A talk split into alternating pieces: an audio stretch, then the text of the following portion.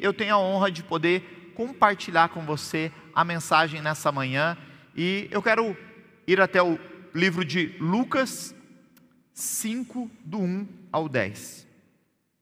Diz assim: Certo dia Jesus estava perto do lago de Genezaré e uma multidão o comprimia de todos os lados para ouvir a palavra de Deus. Viu à beira do lago dois barcos, deixados ali pelos pescadores, que estavam lavando suas redes. Entrou num dos barcos, o que pertencia a Simão, e pediu-lhe que afastasse um pouco da praia. Então sentou-se e do barco ensinava o povo. Tendo acabado de falar, disse a Simão: Vá para onde as águas são mais fundas, e a todos lancem as redes para a pesca. Simão respondeu: Mestre, esforçamo-nos a noite inteira e não pegamos nada. Mas por que és tu quem está dizendo isso? Vou lançar as redes. Quando o fizeram, pegaram tal quantidade de peixes que as redes começaram a rasgar-se. Então fizeram sinais a seus companheiros no outro barco para que viessem ajudá-los, e eles vieram e encheram ambos os barcos, ao ponto de começarem a afundar. Quando Simão Pedro viu isso, prostrou-se aos pés de Jesus e disse: Afasta-te de mim, Senhor, porque eu sou um homem pecador. Pois ele e todos os seus companheiros estavam perplexos com a pesca que haviam feito. Como também Tiago e João, os filhos de Zebedeu, sócios de Simão. Jesus disse a Simão: Não tenha medo, de agora em diante você será pescador de homens. Eles então arrastaram seus barcos para a praia, deixaram tudo e o seguiram. O tema dessa mensagem hoje é a história que estamos contando. Já parou para pensar se hoje Deus aparecesse aqui no culto e ele falasse assim: Eu vou escolher alguns de vocês para a gente passar aqui no telão a história de vocês. Talvez você pensasse assim: melhor não, Senhor, não faça isso misericórdia.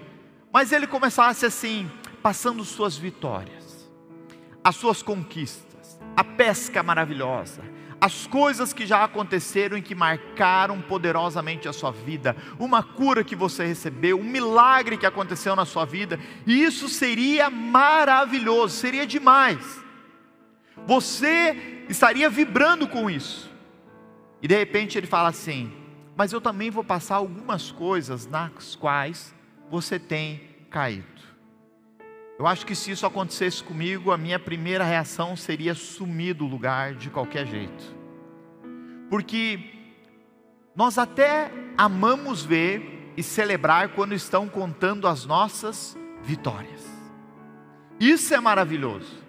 Mas quando alguém quer falar das nossas derrotas, quando alguém quer expor aquilo que estamos fazendo de errado, as nossas frustrações, isso nos isso dói, isso nos machuca. Isso às vezes a gente só quer saber de sumir. Eu não sei se assim acontece com você, mas quando algo acontece que depois até vai virar um testemunho, na hora você não quer nem falar nada. Você não quer que ninguém toque no assunto. Você não quer compartilhar sobre aquilo. Porque pode compartilhar qualquer coisa, menos sobre aquele assunto. E é incrível que às vezes os filhos em casa, eles têm prazer em dar risada e falar daquilo que não deu certo. E a gente fica assim, gente, agora não, não, não quero falar sobre isso. Mas a história que nós estamos contando da nossa vida, muitas vezes é parecida com a história de Pedro. E nós vamos falar um pouquinho sobre Pedro nessa manhã. Pedro está à beira do mar, depois de uma noite inteira tentando pescar e não pegou nada. Ele está com a sua autoestima lá embaixo. Pedro está detonado, ele está ali, talvez pensando nas dívidas, pensando na família, na compra que ele tem que fazer no mercado, em tudo o que ele já tinha programado e que ele precisava do valor que esses peixes iriam render. Era uma empresa, a Bíblia ainda fala, ele estava com os seus sócios, ele estava com aqueles que trabalhavam com ele, ele tinha, na verdade, muitas obrigações. E ele está ali já lavando as redes. Pedro está, na verdade, num lugar talvez de muita frustração por ter se esforçado muito, por ter batalhado, lutado, dado o seu melhor. Você sabe que muitas vezes a condição de Pedro é a nossa. Por momentos da nossa vida, a gente se esforça, a gente dá o nosso melhor, a gente está lutando, a gente está se esforçando com todas as coisas à nossa volta, a gente está tentando ir além. E sabe o que acontece?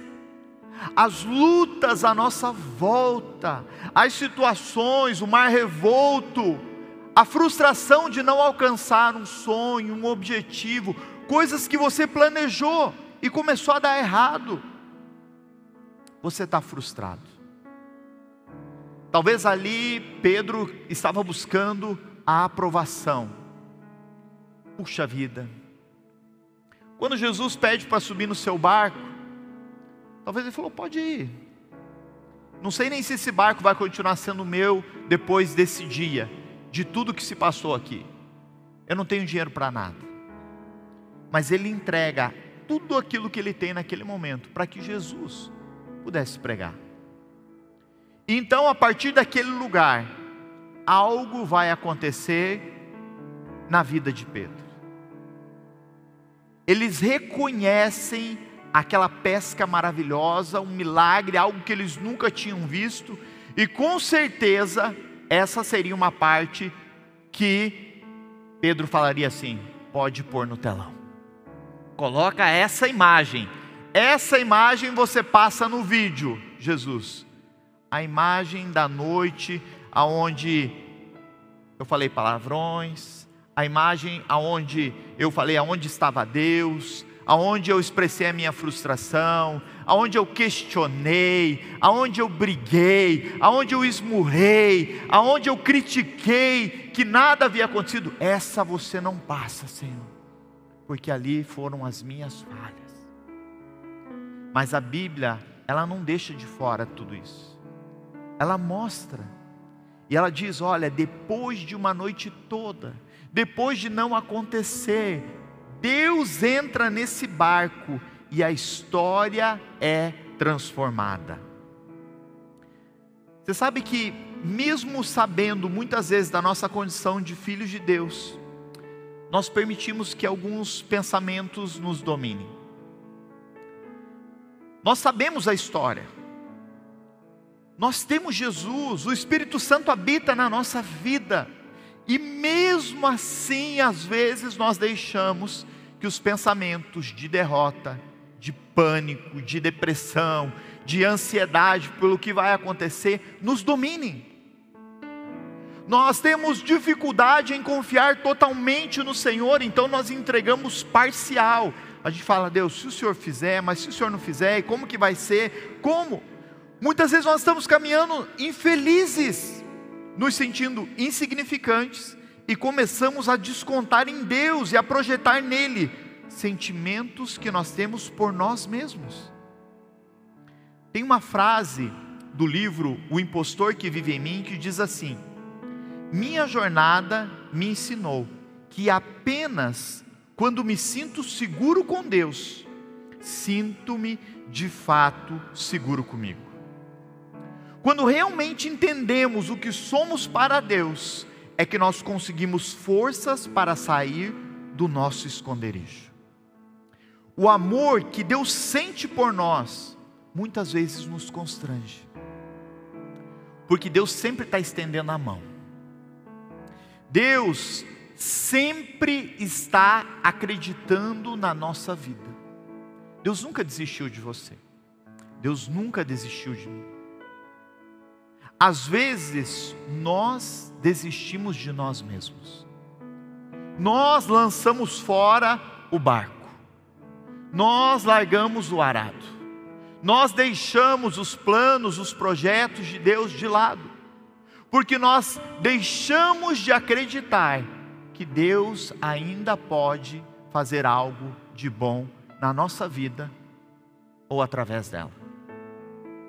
É interessante que nesse texto, depois de toda aquela pesca, de tudo que acontece, Jesus faz um chamado a Pedro e aqueles que estavam com ele.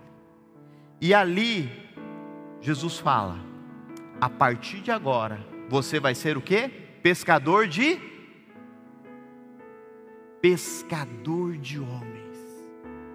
Estou mudando a tua história. Algo vai acontecer com você, Pedro. Você não vai ser mais conhecido como pescador, como aquele que não conseguia, que não dava certo. Eu estou mudando a tua história hoje, Pedro. Há uma mudança acontecendo aqui. Então Pedro e aqueles discípulos, eles saem, começam a seguir a Jesus. Eles estão vendo os milagres, eles estão ali experimentando muitas coisas. Pedro sempre muito impulsivo, às vezes questionando, às vezes próximo a Jesus, às vezes ali. E quando Jesus, verso um pouco mais à frente, Mateus 26, do 33 ao 35, diz assim: Pedro respondeu para Jesus: Ainda que todos te abandonem, Senhor, eu nunca te abandonarei. Respondeu Jesus: Asseguro-lhe que ainda esta noite, antes que o galo cante três vezes, você me negará. Mas Pedro declarou: Mesmo que seja preciso que eu morra contigo, nunca te negarei. E todos os outros discípulos disseram o mesmo. Às vezes nós temos mentido para nós mesmos. Será que você tem mentido para você mesmo? Pedro ele está aqui, ele está fazendo uma declaração porque Jesus está falando da morte que ele vai ter. Jesus está anunciando, falando para os discípulos: olha, é necessário que eu morra, é necessário para que eu possa ressuscitar eu vou morrer pelos pecados da humanidade. Jesus está anunciando isso para todos eles. E Pedrão está falando assim: não, Senhor, de jeito nenhum. Nós não vamos te abandonar, nós não vamos te deixar, a gente vai estar com você, estamos fechados, acabou Jesus. E Jesus está falando para Pedro: antes que o galo cante, você vai me negar, Pedro. Antes que isso ocorra, você vai me negar. Mas Pedro está falando: não, de jeito nenhum.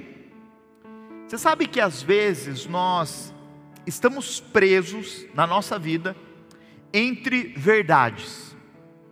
Verdades do que Deus está falando a nosso respeito e verdades que estão acontecendo na nossa vida.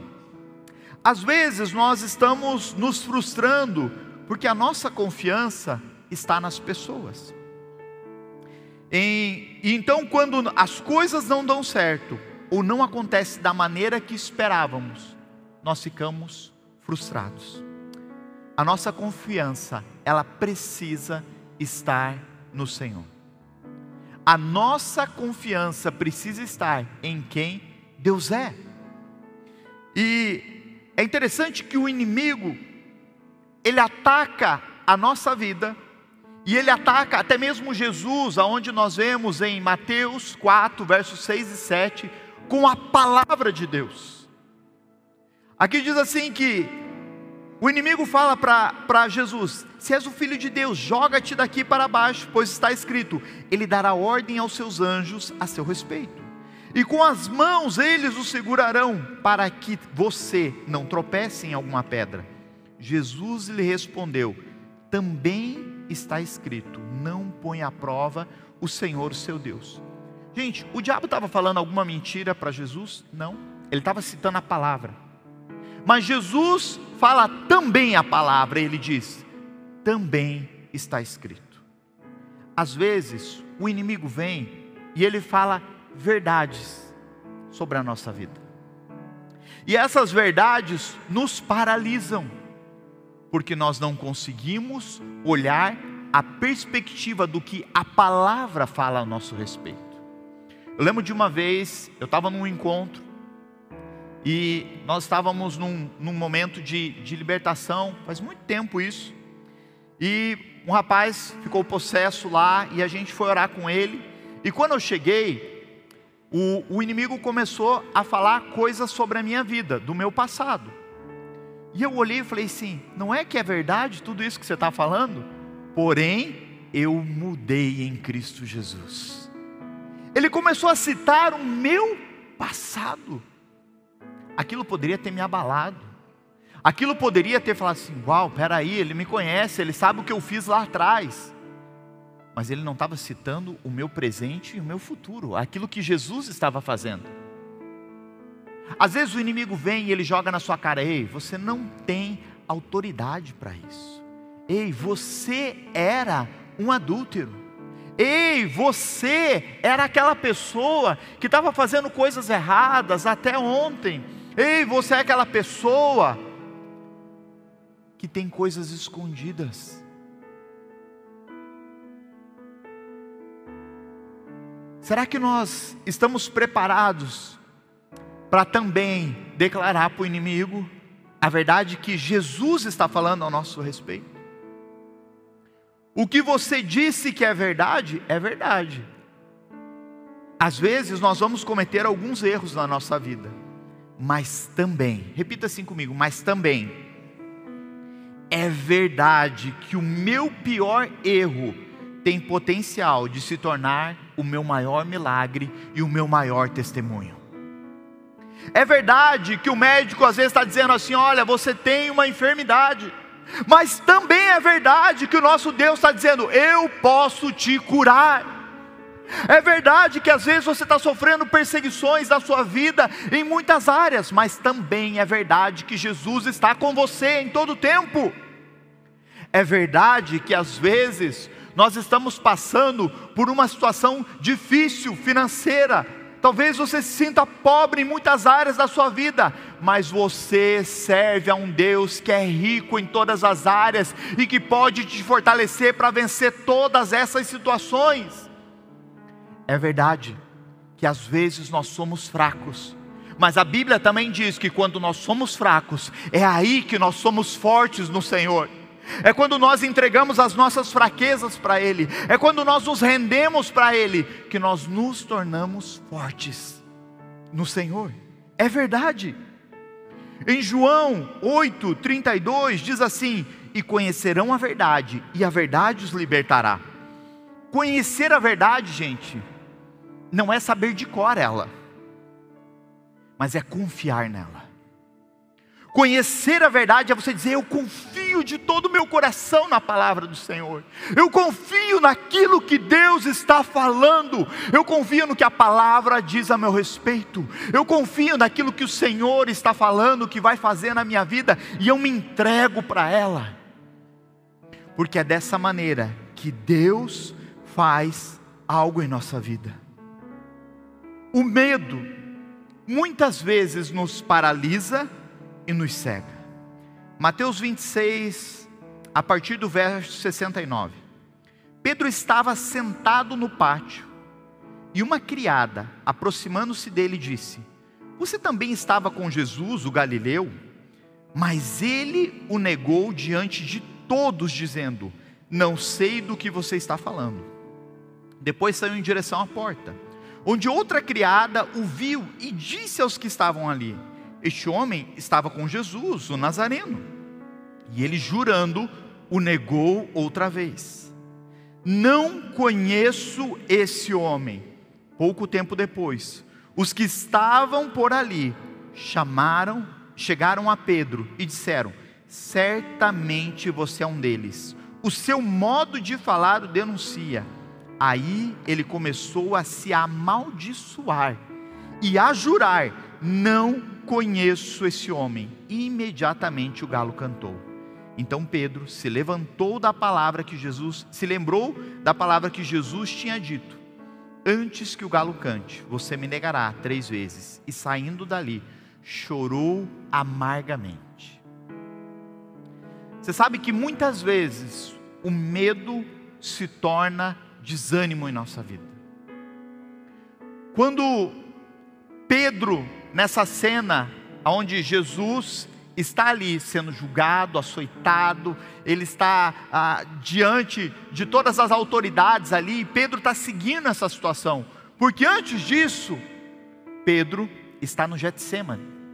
Ele estava lá com Jesus, aonde ele dormiu, aonde ele não conseguiu vigiar ali junto, aonde ele e os discípulos dormiram naquele lugar, mas então Jesus vai para ser entregue na mão deles, para que se cumprisse então a vontade do Senhor. E então a palavra que Jesus tinha falado para Pedro lá atrás se cumpre nesse momento. Porque Pedro não tem coragem de dizer que ele é um discípulo. Ele estava com medo ele não sabia o que ia acontecer naquele lugar, ele não confiou totalmente, ele estava debaixo de pressão, e por três vezes ele declara: Eu não conheço esse homem. Você sabe que muitas vezes nós rejeitamos a nós mesmos. Muitas vezes o que se torna o nosso maior inimigo somos nós mesmos. A maneira como nós agimos, o medo que nos cerca, as pressões do nosso dia a dia. Às vezes nós estamos duvidando do amor de Deus, do plano dele.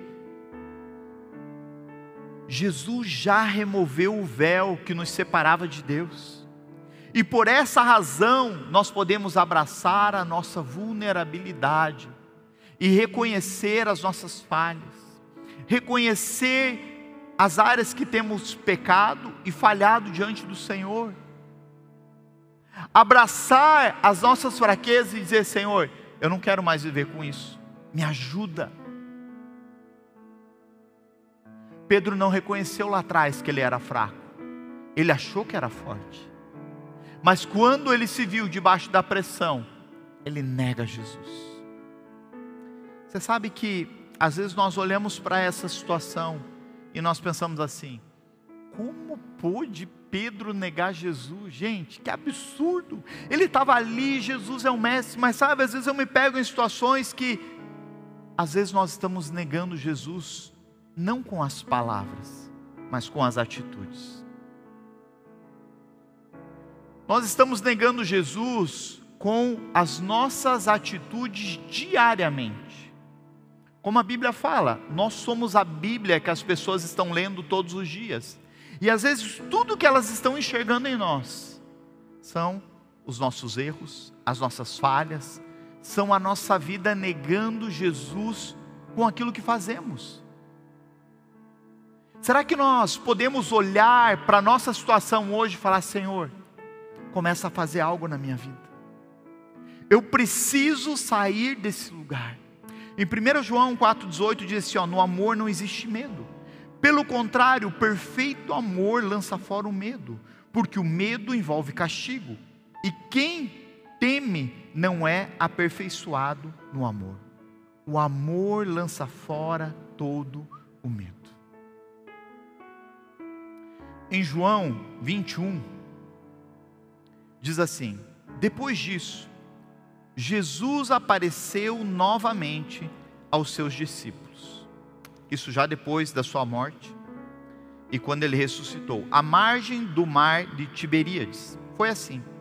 Estavam juntos Simão Pedro, Tomé, chamado Dígimo, Natanael de Caná da Galileia, os filhos de Zebedeu e dois outros discípulos. Vou pescar, disse-lhes Simão Pedro. E eles disseram: Nós vamos com você.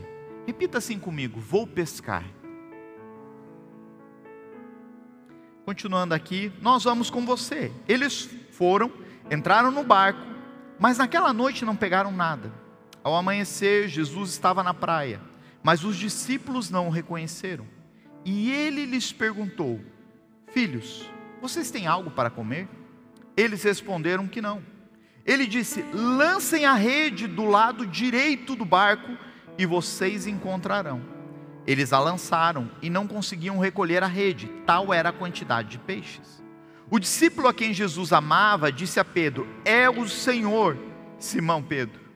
Simão Pedro, ouvindo isso, ouvindo-o dizer isso, vestiu a capa, pois a havia tirado, e lançou-se ao mar. Os outros discípulos vieram vieram no barco, arrastando a rede cheia de peixes, pois estavam apenas a cerca de 90 metros da praia. Quando desembarcaram, viram ali uma fogueira, peixe sobre a brasa e um pouco de pão. Disse-lhe Jesus: Tragam alguns dos peixes que acabaram de pescar. Simão Pedro entrou no barco, arrastou a rede para a praia, ela estava cheia. Tinha 153 grandes peixes. Embora houvesse tantos peixes, a rede não se rompeu. Jesus lhe disse: Venham comer. Nenhum dos discípulos tinha coragem de lhe perguntar: Quem és tu? Sabiam que era o Senhor. Jesus aproximou-se de Pedro, tomou o pão e o deu a eles, fazendo o mesmo com o peixe. Nós vemos aqui uma expressão de Pedro: vamos pescar. E eu quero trabalhar agora aqui dentro dessa mensagem é saia do lugar de frustração.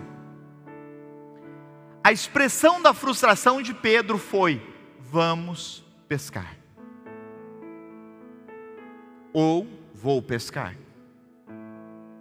E é interessante que Pedro, ao fazer isso, os outros discípulos começam a falar a mesma coisa. Eu vou com você. É, eu também. Você sabe que às vezes nós estamos falando exatamente a mesma coisa de Pedro? Eu vou largar tudo. Olha, eu cansei.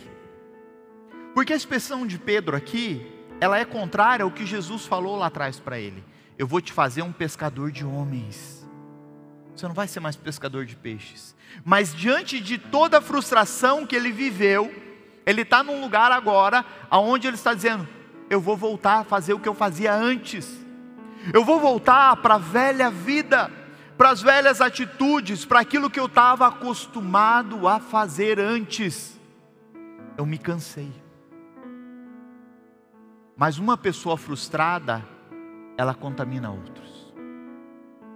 O linguajar, a forma com que a gente fala, a rejeição que a gente viveu, as situações que abalaram a nossa vida, a gente começa a anunciar para os outros a mesma coisa. Você sabe de uma coisa? Eu vou largar tudo, eu vou deixar, eu não acredito mais, Deus não fez até agora, olha como está meu casamento, olha meus filhos. Às vezes a gente está projetando na nossa família coisas que a gente não viveu, e a gente quer que aconteça com os nossos filhos e a gente não permite o erro deles. E isso nos frustra e nós frustramos eles também, porque você começa a viver uma guerra, e você começa a questionar Deus. Mas a palavra está dizendo aqui que Jesus vai de novo no mesmo ambiente aonde da primeira vez ele encontra Pedro. Só que dessa vez eles ainda estão no mar. Eles estão a 100 metros ali da praia. E Jesus pergunta: E aí? Pegaram alguma coisa? Tem peixe aí? Não pegamos nada, não tem nada. O mar não está para peixe. Já viram essa expressão não?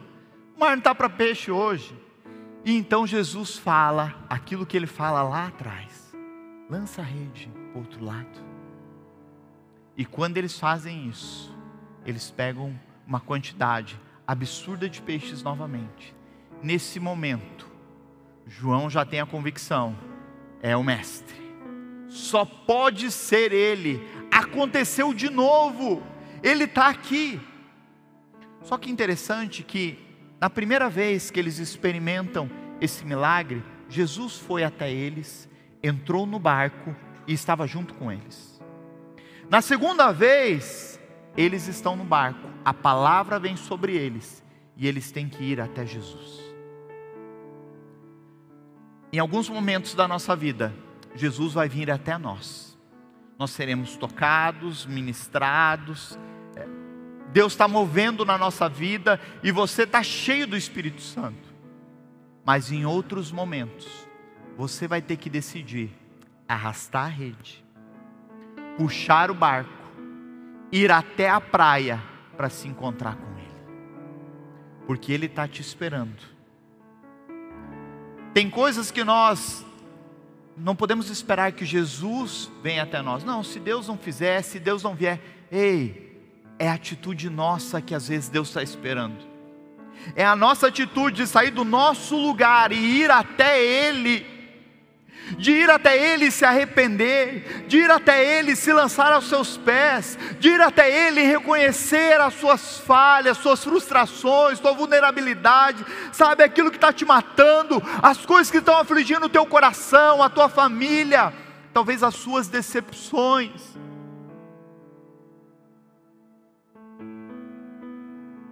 Os seus medos, as coisas que têm pegado com você, o tempo todo. Às vezes nós nos frustramos porque nós colocamos as expectativas em pessoas. E quando elas falham com a gente, a gente acha assim, ó, acabou. Deus nunca vai falhar com você. Mas as pessoas vão. Uma vez eu ouvi uma expressão assim: se um dia você encontrar uma igreja perfeita, mas perfeita, não entre nela. E eu fiz a pergunta, mas por quê? Ele falou, porque se você entrar nela, você vai estragar. Porque nós somos imperfeitos, todos nós. E às vezes, com as expectativas erradas, nós colocamos a expectativa em alguém, que essa pessoa tem que ser perfeita. E é por isso que nós nos frustramos. Jesus já sabia que Pedro poderia negá-lo.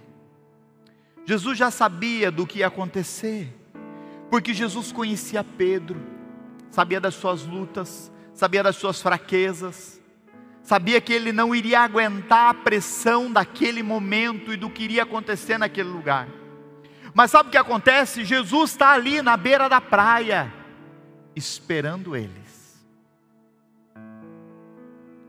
Quando eles saem, qual foi a pergunta de Jesus? Tem peixe aí? Mas quando eles chegam, Jesus ainda não tinha pedido peixe para eles, mas tinha uma fogueira, um braseiro, e ali tinha peixe e pão. A provisão já está nas mãos de Jesus. A provisão de tudo que você precisa, a cura que você precisa, a restauração que você precisa, já está nas mãos de Jesus tudo que nós precisamos, Jesus já tem. Jesus não precisava ter pedido peixe para eles. Mas mesmo assim, tendo peixe e pão, Jesus pergunta: pega algum peixe lá, traz aqui. Nós vamos participar juntos. É uma troca. Eu tenho algo para te entregar e vocês têm algo para me entregar. Eu estou com vocês e há já uma mesa preparada. Eu creio que essa manhã é um tempo de cura e de restauração daquilo que Deus vai fazer. Se a equipe de louvor quiser subir. Ano passado, eu entrei num lugar de muita frustração. Frustração ministerial, com pessoas. E parece que isso começou a consumir o meu coração. Parece que tudo que faziam, eu entrava mais ainda nesse lugar. Tudo que eu via, aquilo me machucava. E eu tinha muitas expectativas no meu ministério com os jovens. E, gente, nada acontecia de diferente. Nós estávamos vivendo um tempo da presença de Deus extraordinário. Deus estava ali. A presença de Deus vinha a cada culto que nós não conseguíamos nos conter mas haviam expectativas no meu coração e que eu não conseguia romper. Nós parece que não conseguíamos crescer, parece que o movimento de é, romper com, a, com o pessoal, de alcançar muitos outros jovens, não acontecia. E eu comecei a entrar num lugar de descontentamento comigo mesmo. Eu sabia que havia uma expectativa com os meus pastores que nós crescêssemos, que nós avançássemos, que nós conquistássemos, e por muitas vezes os jovens fizeram grandes movimentos na igreja, mas parece que não acontecia. E sabe quais foram os pensamentos que começaram a vir? Vou pescar. Eu acho que eu não tenho mais linguagem. Eu acho que eu não consigo mais. eu acho que eu vou desistir, eu acho que nem pastor eu consigo ser. Porque a frustração ela começa a consumir o nosso coração de uma maneira tão forte, tão forte, tão forte, que você sente assim, ó, eu não tenho mais força. E às vezes eu vinha para casa de oração e eu ficava ali, eu andava, eu lia, eu orava, e parece que eu não conseguia sentir Deus, porque a frustração estava mais forte dentro de mim do que a própria presença de Deus à minha volta. É como os discípulos de Emaús, eles estão frustrados, eles estão a caminho de Emaús, eles estão indo. Eles saíram de Jerusalém porque Jesus foi crucificado e eles pensaram: acabou. Aquilo que nós achávamos que seria não aconteceu. E de repente, Jesus começa a acompanhar eles no caminho e começa a perguntar: Ei, o que aconteceu? Me conta. E eles começam a falar: Você não sabe? Como você não sabe o que aconteceu? E eles começam a expressar a frustração para Jesus. E Jesus começa a mostrar a verdade. A verdade da palavra, a verdade do que era, a verdade do que os profetas tinham anunciado que aconteceria. Quando nós estamos frustrados, nós não percebemos Jesus na jornada. Quando nós estamos frustrados, nós não reconhecemos Jesus nos chamando lá na beira do mar. Nós estamos no nosso barquinho, na nossa vida, e nós não conseguimos reconhecer a voz. E às vezes tem pessoas do nosso lado dizendo assim: ó, é o Senhor. Só pode ser Ele que está nos chamando para um novo tempo, para uma nova história, para coisas novas e daquilo que Ele quer fazer. Jesus está te chamando. Ele tem cura para você. Naquele mesmo lugar, aonde estava o braseiro, Jesus restaura a vida de Pedro. Naquele lugar, Pedro é restaurado, e isso seria uma outra pregação, porque ali Jesus pergunta se ele o ama, ali Jesus confronta o coração de Pedro, e ali há restauração para a vida de Pedro. E então, a partir dali, nós vamos conhecer um novo Pedro. Não o Pedro frustrado, que queria voltar para a pesca. Não o Pedro desanimado. Não o Pedro cheio de medos. Nessa manhã, é uma manhã de cura, de restauração e de ressurreição nesse lugar. Nós estamos no culto de ceia. E eu creio no meu coração hoje, de todo o meu espírito, que Deus está fazendo algo novo no nosso meio. Eu sinto que uma nova fase foi desbloqueada para a nossa igreja, em todas as áreas dela, não apenas para aquilo que eu vivi das minhas frustrações, porque quando virou esse ano, quando começou esse ano, eu comecei a ouvir o Senhor falar comigo. E eu pude entregar diante dele as minhas dores, as minhas frustrações, os meus medos, e eu recebi cura da parte do Senhor, e eu comecei a entender: peraí, tudo que Deus está falando, que Ele ia fazer, Ele está fazendo. Eu não estou percebendo Deus e Ele está do meu lado. Quando eu venho para esse lugar, quando eu venho orar e eu não percebo Jesus, eu penso: cadê Jesus? O Senhor não está falando comigo. Ele está do meu lado, me fazendo perguntas. Por que eu estou frustrado? Por que eu desanimei? Por que eu não estou fazendo aquilo que Ele me mandou fazer? Por que eu não estou cumprindo o meu chamado primordial? Deus vai ressuscitar a tua família. Deus vai ressuscitar os teus sonhos. Deus vai ressuscitar projetos. Deus vai te trazer de volta para a liderança. Essa manhã o Senhor está dizendo para você: retorne ao teu propósito. Retorne para aquilo que Ele te chamou que era a tua essência original, da onde você saiu. Pedro foi chamado para ser um pescador de homens. Ele estava no lugar errado. Jesus foi lá resgatar ele mais uma vez. Hoje é dia de retornar para o nosso propósito. Hoje é dia de retornar para aquilo que você largou, para aquilo que você deixou de lado. Hoje é dia de retornar para Jesus e dizer: Senhor, eu quero entregar diante de Ti as minhas lutas.